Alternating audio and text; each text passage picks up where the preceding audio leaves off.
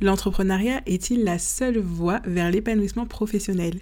C'est ce sujet qu'on aborde aujourd'hui avec Diane, qui a décidé de se lancer en freelance en même temps que son CDI, et contrairement à ce qu'on peut voir d'habitude, elle est vraiment heureuse entre ces deux statuts et ne compte pas en abandonner un au profit de l'autre. Si tu veux en savoir plus, je te laisse avec notre échange. Ça suffit les conneries, le média anti-bullshit qui dit stop aux conneries autour de l'entrepreneuriat et la communication.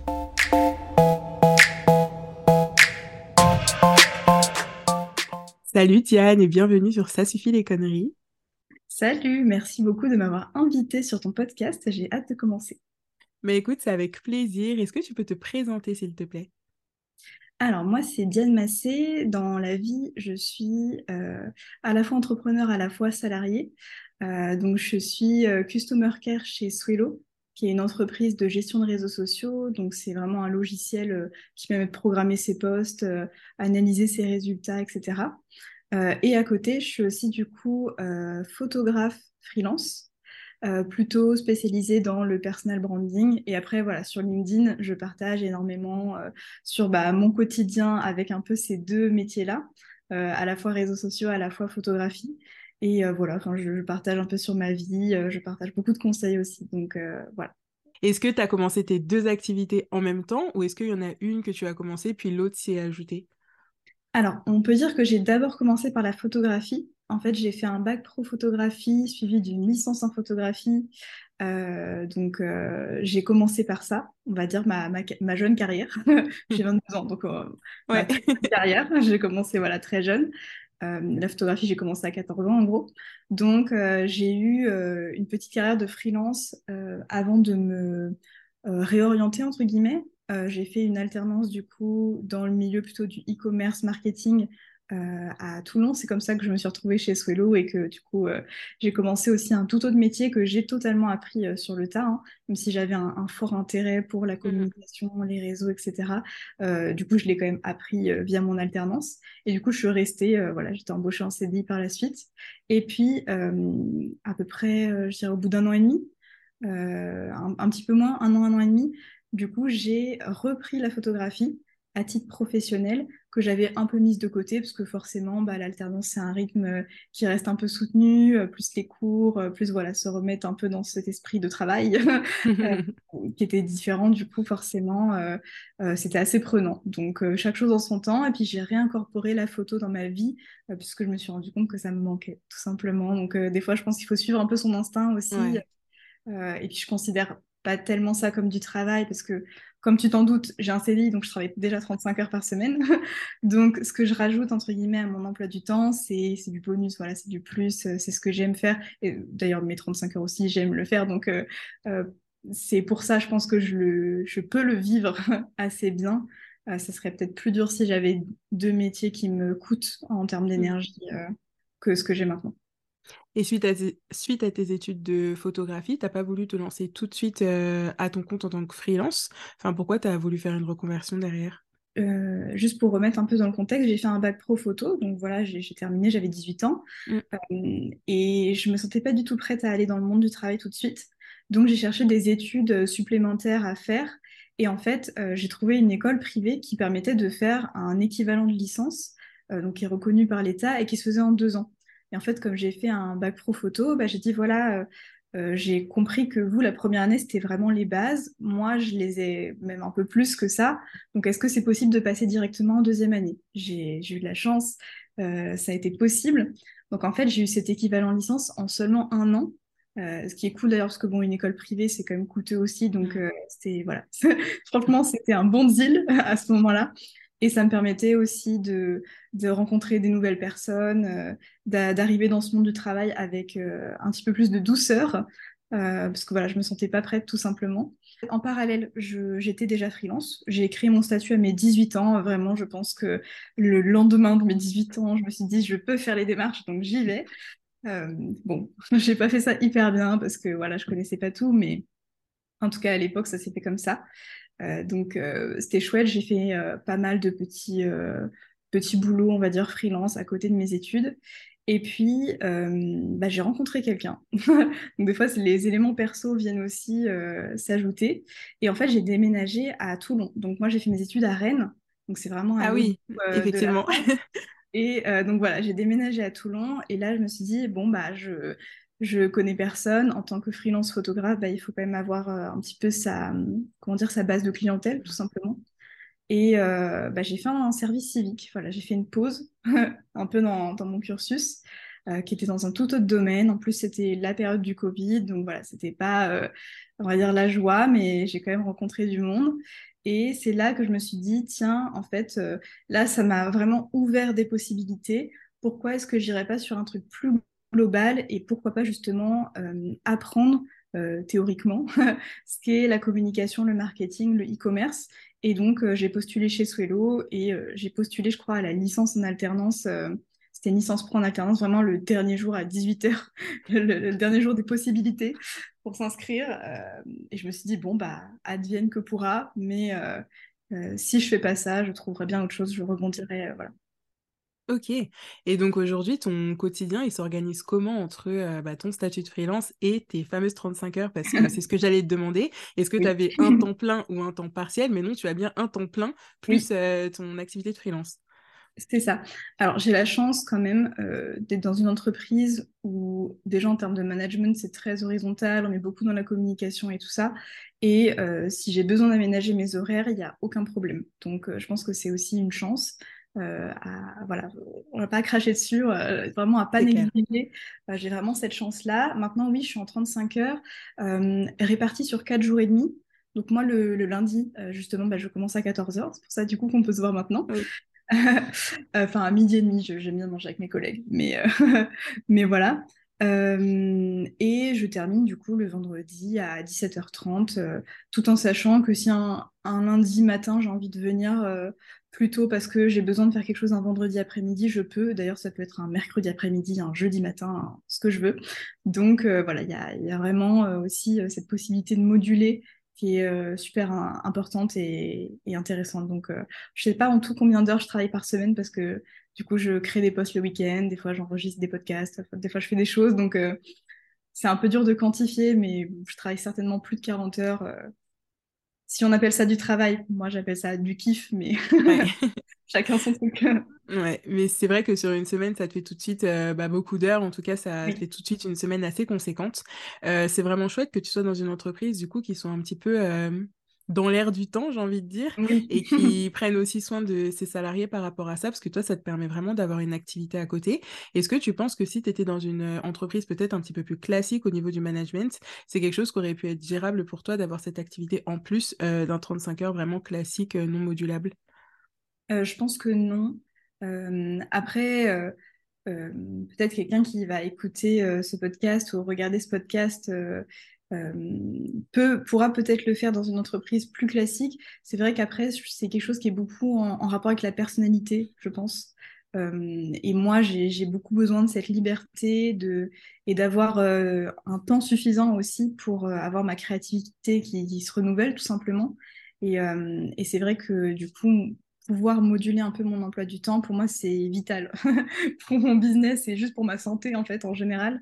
Euh, donc, je pense que si j'avais vraiment ce cadre un petit peu trop, euh, tu vois, rigide, euh, j'aurais du mal. Mais encore une fois, ça dépend beaucoup de la personnalité, je pense. Ouais.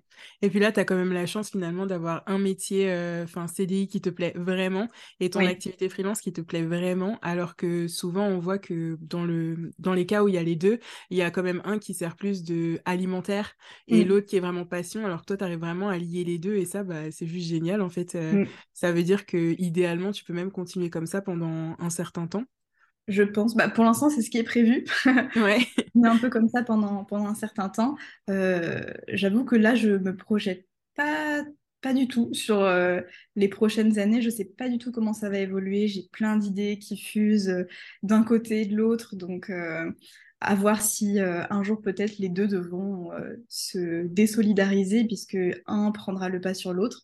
En tout cas, vu qu'il n'y a, a, pas, comment dire, de mal-être que ça soit d'un côté ou de l'autre. Euh, je pense que pour l'instant, ça peut continuer comme ça, donc euh, c'est chouette. Je reste là-dessus pour l'instant. bah ouais, on te souhaite que ça dure longtemps si c'est ce que tu souhaites du coup.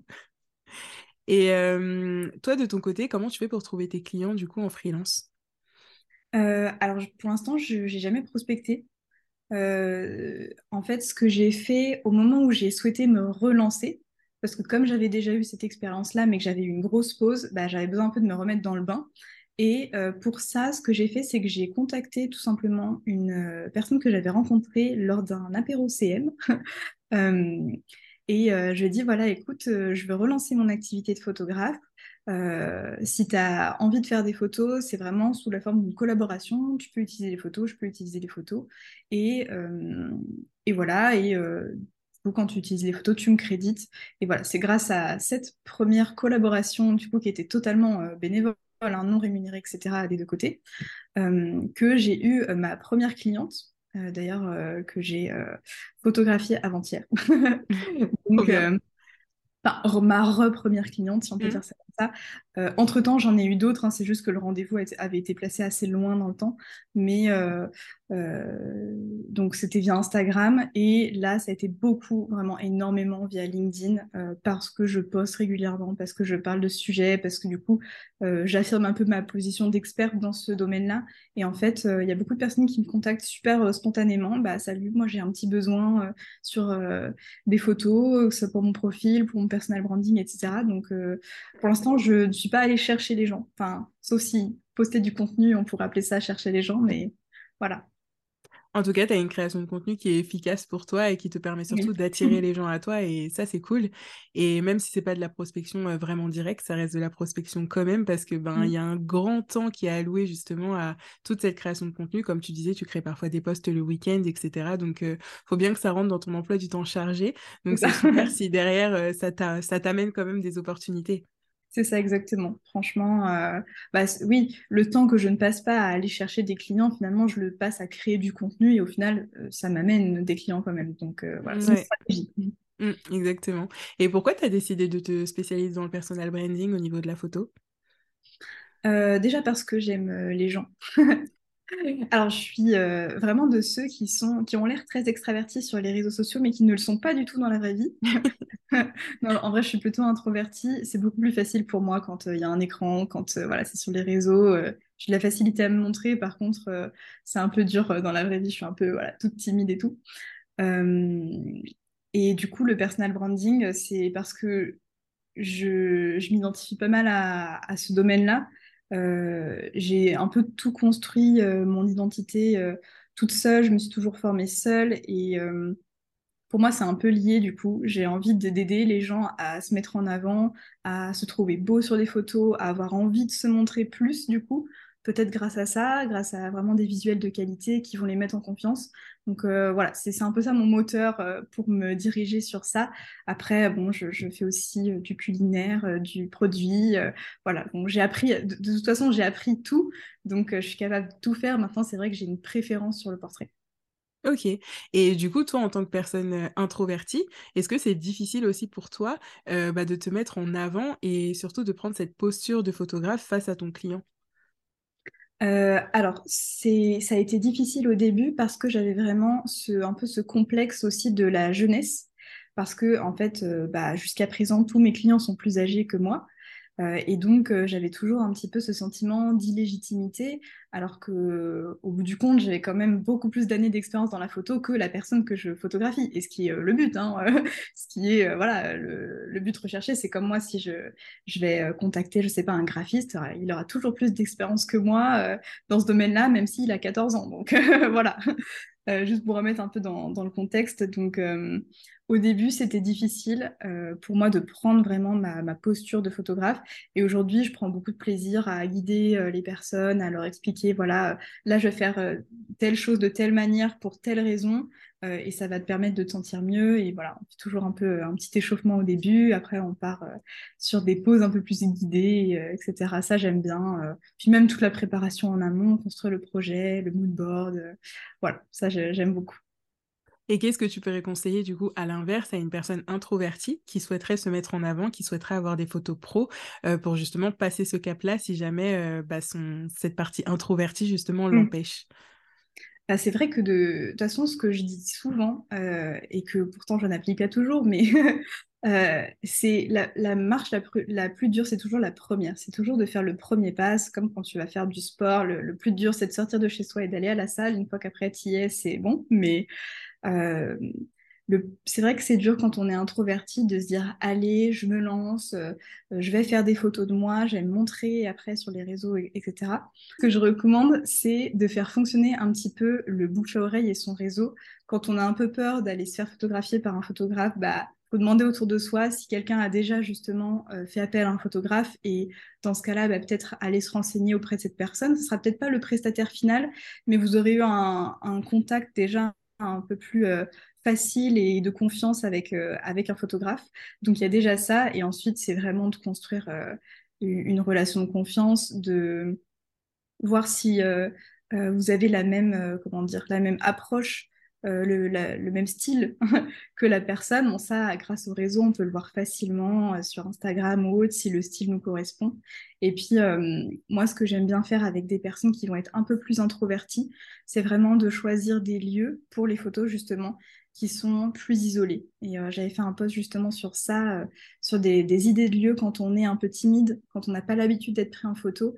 Et euh, je trouve que ça, c'est tout bête, hein, mais c'est vraiment, ça permet d'être beaucoup plus à l'aise. En fait, c'est vrai que dès qu'il y a du monde autour de nous, c'est difficile, surtout quand on est introverti.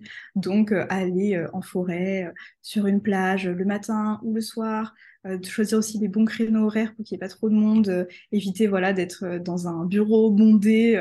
voilà, il y a plein de solutions en fait pour se sentir plus à l'aise. Donc après, c'est d'aller vers quelqu'un, un photographe, qui va savoir aussi amener la personne vers un, sentiment de confiance pour être pris en photo. C'est bien et en plus ça permet de l'impliquer parce que le fait de choisir aussi les lieux, peut-être que ce sont des lieux où la personne est à l'aise, qu'elle connaît déjà et donc forcément ça enlève déjà aussi une petite part de timidité et de réserve. Donc c'est vrai, c'est bien pensé. Toi, tu disais que tu avais fait un bac pro photo. Ça veut dire que tu t'es intéressé à la photo assez tôt. Est-ce que tu savais déjà vers quel type de photo tu voulais te tourner et surtout vers quel, enfin, quel statut? C'est-à-dire, est-ce que tu voulais être salarié? Est-ce que tu voulais être indépendante ou pas du tout? Alors, euh, pour répondre globalement, non, je ne savais pas du tout. Euh, en fait, euh, j'ai fait une seconde générale et j'ai fait une phobie scolaire. Et donc, j'ai été scolarisée très vite dans l'année. Et puis, du coup, ma stratégie, ça a été, bon, il faut que, pour que ça se passe bien, je dois avoir une passion commune avec les autres. Et voilà, ça a popé comme ça dans mon esprit. J'ai trouvé ça, mais par le pur fruit du hasard, vraiment. Euh, et je me suis dit, tiens, voilà, j'aime bien la photo, euh, pourquoi pas. Mais euh, à aucun moment, à, ce moment-là, j'étais pas du tout dans l'optique que ça devienne mon métier. Je l'avais, je me suis dit, bah si quand même, est-ce que ça me plaît suffisamment pour le faire? Mais je connaissais pas du tout tout l'envers du décor. Et donc c'est quand je me suis comment dire, quand je suis arrivée là-dedans et que j'ai pu faire mes stages, parce que c'est vrai qu'en bac pro, on a quand même énormément de stages à faire, et ça c'est juste, c'est génial. je me suis dit, ok, c'est l'opportunité de tester tous les domaines.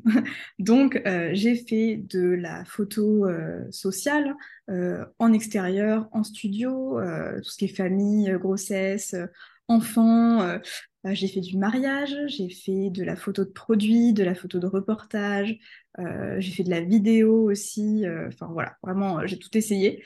Et c'est pour ça que après j'avais choisi mon école de photo pour ma licence, un peu plus en adéquation avec, on va dire, les intérêts que j'avais pu ressortir de mes trois années de bac. Même si, bon, c'est vrai qu'entre on va dire 14 et, 18 ans, 15 et 18 ans, c'est très dur, je trouve, moi, de, de savoir exactement vers quoi on peut se diriger. Donc, euh, même arrivé en licence, j'étais toujours un peu dans le flou, mais j'ai pu expérimenter euh, euh, des choses plus concrètes parce que c'était vraiment à nous d'aller chercher des fois des, comment dire, des acteurs, des reportages. par exemple, j'en ai fait un qui s'appelle De la mer à l'assiette et qui était vraiment un reportage culinaire. Et ça, j'avais jamais fait et je me suis mais éclatée. Encore aujourd'hui, je le présente sur mon site alors que je l'ai fait il y a des années mais euh, je l'adore toujours autant. Donc, comme quoi, on fait des belles découvertes aussi parfois en allant sur des chemins qu'on n'avait pas prévus. Donc, euh, donc, non, pour te répondre, je ne savais pas du tout tout de suite. Ça s'est totalement construit euh, au fil du temps et je pense que ça va changer encore. Tu vois, je je, je, sais pas si dans cinq ans, je ferai toujours du portrait. Peut-être que j'aurai totalement changé d'univers. voilà, je suis pas du tout fermée. Mais c'est ça qui est super cool en même temps, c'est Mm. d'avoir une activité qui peut évoluer avec toi, avec tes envies, avec euh, la configuration du moment. Donc, euh, Oui, autant ne pas se limiter et aussi se laisser parfois porter. Euh, c'est vrai qu'on est dans une société où on aime bien demander, bah, dans 5 ans, tu te vois où? Dans 10 ans, tu te vois où? Bah, Mm. parfois, peut-être ne pas savoir et juste, je sais pas. voilà, répondre aux opportunités, suivre les portes qui s'ouvrent, c'est bien aussi et pas exactement. se mettre de barrières parce que c'est vrai que même parfois, on peut se dire, bah, dans 10 ans, j'aimerais bien être là. Mais finalement, il va se passer d'autres choses et dans 10 ans, on sera ailleurs, mais en fait, on sera mieux et tant mieux, on l'avait juste pas Ouais. imaginé et, et c'est bien aussi, en fait. Donc, Mm. euh, c'est cool de pouvoir se laisser aussi porter comme ça. Mm. Ouais, c'est super intéressant ce que tu dis justement sur euh, la, la projection qu'on peut avoir des fois de sa vie euh, plusieurs années après. Et je trouve qu'on a beaucoup ça quand on est très jeune. On a vraiment, euh, tu sais, on a hâte de Ouais. vieillir, on a vraiment hâte euh, de vivre des trucs, hâte d'avoir euh, 20 ans, hâte d'avoir 25 ans, hâte d'avoir 30 ans, etc., etc. Bon, après, on a moins hâte en général, mais c'est ça. Mais euh, je, je, je trouve ça fou comme on change de mindset, arrivé à un moment donné où on se rend compte que déjà ça va super vite, surtout quand on travaille, je trouve, euh, les, les journées passent et les semaines passent et on est au mois de mai, j'ai l'impression d'avoir fêté le nouvel an il y a deux jours. Ouais. Voilà, je pense qu'il n'y a pas besoin de se presser trop dans la vie de... et de tout euh, prévoir à l'avance. Euh, c'est bien de se laisser un peu euh, attirer par des choses qui, qui, nous intéressent et d'aller vers ça, tu vois, sans, sans trop de peur, des fois avec un peu de peur, mais on y va quand même. Ça permet de faire, bah, justement, des, des fois on découvre des choses sur nous-mêmes qui sont super chouettes et qu'on n'aurait pas peut-être pu découvrir autrement. Donc, je pense que c'est pas mal de suivre un peu son instinct des fois. Et est-ce que tu as toujours réfléchi comme ça? Ou est-ce que c'est venu avec le temps? C'est-à-dire, est-ce qu'aujourd'hui, tu es aussi entouré de personnes qui vont réfléchir de la même manière? Ou est-ce que tu es peut-être entouré de personnes qui ont un parcours plus classique et qui ont une vision plus classique? Enfin, comment t'expliques que tu réfléchisses comme ça aujourd'hui? Je, pense que c'est parce que j'ai été assez, récemment hein, entourée de personnes qui ne me correspondaient pas du tout, mais pas du tout, du tout, du tout. Et c'était un passage de ma vie très difficile sur le plan personnel. Et suite à ça, un, jour, je, suis ressortie boire un verre avec des amis que j'avais pas vus depuis un certain temps. Et puis, c'était naturel et je me sentais bien. Et en fait, je me posais pas de questions. Et je me suis dit, mais en fait, il y avait un problème dans cet autre groupe, du coup. c'était pas moi le problème, c'était juste que c'est pas, ça me correspondait pas. Et voilà, c'est la vie, c'est pas grave. Mais euh, c'est ça, je pense, qui m'a vraiment fait percuter euh, que l'entourage avait un énorme impact sur euh, nos, les chemins qu'on emprunte en fait dans la vie, tout court. c'est très vaste, mais c'est vrai. Et maintenant que je, suis entourée de personnes qui me correspondent plus, avec qui je peux avoir des, discussions sur tout, en fait, sans qu'il y ait de jugement, sans qu'il y ait rien. Ça m'a permis d'avoir cette façon de penser. Mais il y a eu ce déclic il y a un an à peu près. Ouais. Donc c'est récent quand même. Ouais, ouais. Bah, c'est récent, mais en même temps, t'es jeune. Donc, finalement, sur l'échelle de ta vie, oui, sur l'échelle de la vie, ça va. Ouais. Parce que parfois, tu peux avoir ce déclic super tard, ou même si parfois tu changes de vie sur le tard aussi, bah, peut-être que Mm. pendant tout, peut-être la moitié de ta vie, t'auras été dans, bah, dans un certain schéma et tu changes sur le tard. Donc, en vrai, euh, bah, c'est chouette aussi que ça arrive comme ça. Et euh, par rapport justement à l'entourage, moi, je te rejoins totalement. Je trouve que c'est vraiment ultra important d'avoir un entourage, euh, bah, juste qui est positif et encourageant. C'est-à-dire qu'on n'est pas obligé d'être euh, exactement euh, dans la Mm. même posture, avoir euh, les mêmes envies, avoir les mêmes idées, mais juste être euh, bah, hyper ouvert et dire à quelqu'un, bah, t'as envie d'y aller, bah vas-y, je te suis, on verra comment ça se passe, et pas toujours projeter des peurs et projeter des inquiétudes sur un projet en plus qui n'est même pas le nôtre souvent. Donc c'est vrai que ouais, l'entourage c'est ultra important. Et est-ce que toi, du coup, dans ton entourage, tu as aussi des personnes qui sont comme toi, freelance et salariés? Euh, oui, bah, ma collègue euh, Cassandra. Ok. Du coup, euh, bah oui, bon, on va prendre l'exemple le plus, voilà, le plus près de moi. D'ailleurs, Cassandra, c'est elle qui m'a formée quand j'étais en alternance. Donc, euh, donc voilà, en fait, on travaille ensemble depuis le début. Et en fait, elle faisait, elle n'avait pas de statut à l'époque. Et elle faisait voilà, des petites collaborations via son compte Instagram où elle partageait voilà, de- plutôt des, des astuces locales et de voyage et tout ça. Euh, et puis, elle s'est lancée sur euh, TikTok euh, parce qu'elle a acheté une maison avec euh, son conjoint et du coup, ils la rénovent ensemble, etc. Et du coup, le sujet était trop chouette. Et moi, je l'avais un peu poussé. Je lui ai dit, mais vas-y, mets-toi sur TikTok et tout, ça va être trop cool. euh, ça va être super sympa. Tu vas avoir des partenariats. Bon, bref, ça va être bien. Et du coup, elle a fini par le faire et ça marche trop, trop bien. Je crois qu'elle doit avoir à peu près 50 000 abonnés, donc c'est Ok. très s'appelle Maison Soleil, si vous voulez la suivre. et du coup, pas mal de, de petits, de petits conseils, astuces justement sur la déco, la réno, etc. Euh, et donc, euh, elle fait euh, un peu d'influence, que ce soit TikTok et, LinkedIn aussi, parce qu'elle a quand même une belle communauté sur LinkedIn. Et elle fait aussi de l'UGC depuis, depuis quelques temps. Là, vu que maintenant elle a un, statut d'auto-entrepreneur, elle a pu aussi se lancer là-dedans. Donc voilà, elle le fait aussi à côté de, de. Ok, donc finalement, tu avais un exemple tout proche de toi de personnes euh, qui étaient à la fois salariées et, euh, freelance. Bah, c'est super cool. Et c'est bien, en plus, vous êtes dans la même euh, entreprise, donc c'est chouette aussi de pouvoir échanger avec quelqu'un d'aussi proche et qu'on voit aussi souvent qu'un de ses collègues là-dessus. si tu avais un conseil à donner à quelqu'un qui souhaiterait justement avoir une activité freelance à côté de son activité salariée, tu lui dirais quoi? Déjà, de... de voir pourquoi est-ce qu'elle veut le faire? Vraiment euh, la base. Mmh. Parce que euh, dans le cas de Cassandra, tu vois, c'était un peu un side project et, euh, et elle voulait le faire bah, justement pour pouvoir voir si elle pouvait monétiser ce qu'elle faisait déjà auparavant. et puis au final, ça s'est fait et du coup maintenant, ça lui apporte aussi une plus-value. Enfin voilà, elle, apprend aussi des nouvelles choses grâce à ça.